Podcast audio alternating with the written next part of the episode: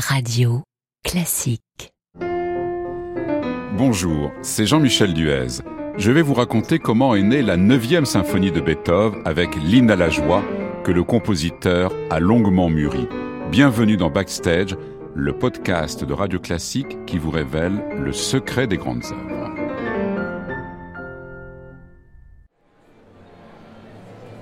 En ce 7 mai 1824, la salle du théâtre de la cour impériale de Vienne est pleine. Le public est venu entendre une nouvelle symphonie de Beethoven, la numéro 9 en ré mineur. L'orchestre est dirigé par le premier violon, Beethoven est à ses côtés pour donner le tempo. L'œuvre touche à sa fin. Les dernières notes retentissent, un véritable déchaînement de l'orchestre Prestissimo qui est aussitôt suivi d'un autre déchaînement, celui du public. C'est un triomphe. Une seule personne semble ignorer les applaudissements qui n'en finissent pas. Cette personne, c'est Beethoven.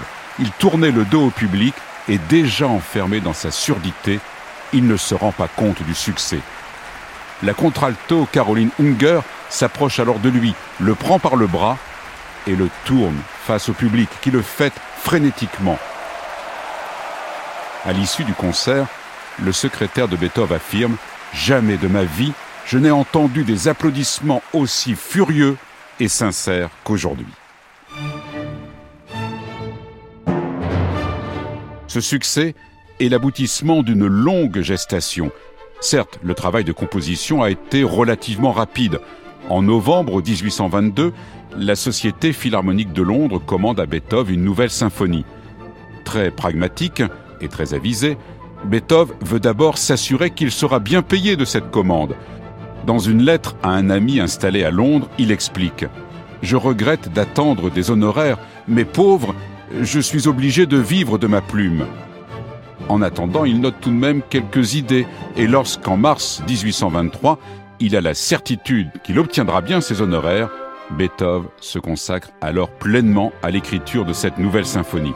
Il lui faudra un peu plus d'un an, ce qui, compte tenu de l'ampleur de l'œuvre, est relativement court.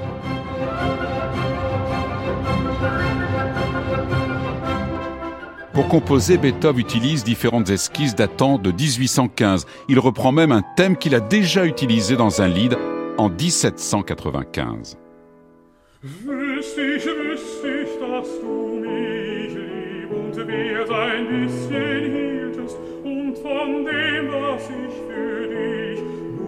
Ce même thème, Beethoven le réutilise en 1808 dans sa fantaisie chorale pour piano, chœur et orchestre, une œuvre qui annonce déjà la 9e symphonie.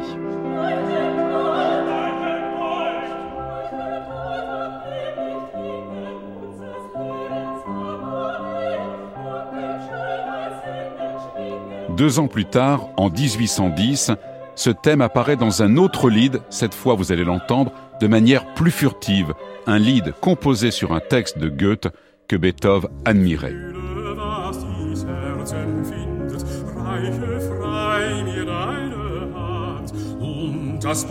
Mais ce thème, que Beethoven a donc déjà utilisé trois fois avant la neuvième, n'est pas nouveau.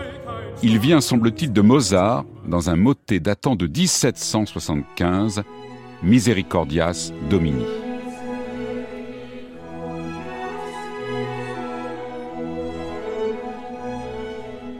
C'est ce thème que Beethoven va donc retenir pour mettre en musique un poème qu'il chérit depuis son adolescence à Bonn.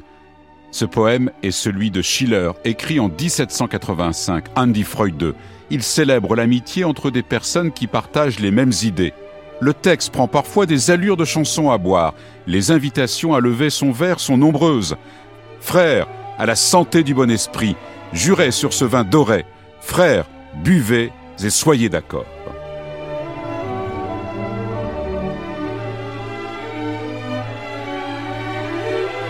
Une seconde version est publiée en 1803, expurgée. La plupart des invitations à boire sont supprimées. C'est cette version qui va devenir le point culminant de la neuvième dans le quatrième mouvement. Mais Beethoven y met sa patte, il opère des coupes et ne conserve qu'un tiers du poème. Il en modifie l'organisation pour mettre l'accent sur la joie qui est à ses yeux le fondement de la fraternité.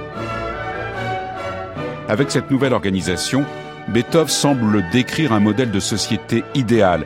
Il ajoute même quelques mots d'introduction sous forme d'un récitatif que chante le baryton. Au Freude, nicht diese Töne. Ô ami, pas cette musique, entonnons quelque chose d'agréable et de joyeux.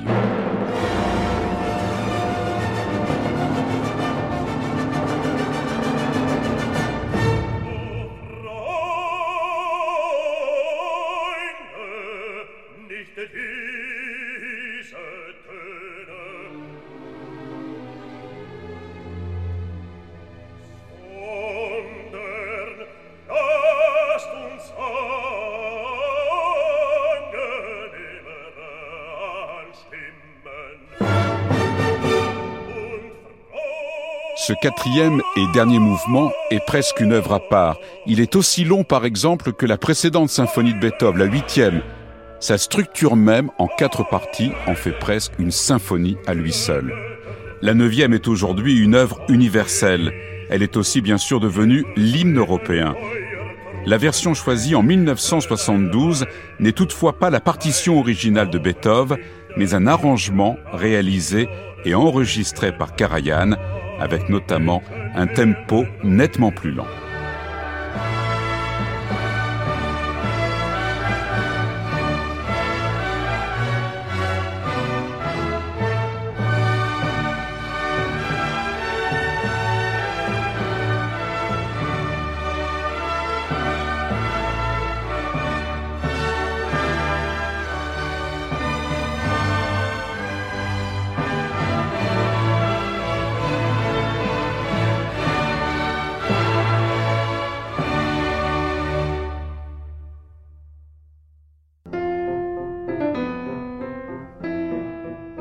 Backstage est un podcast de Radio Classique.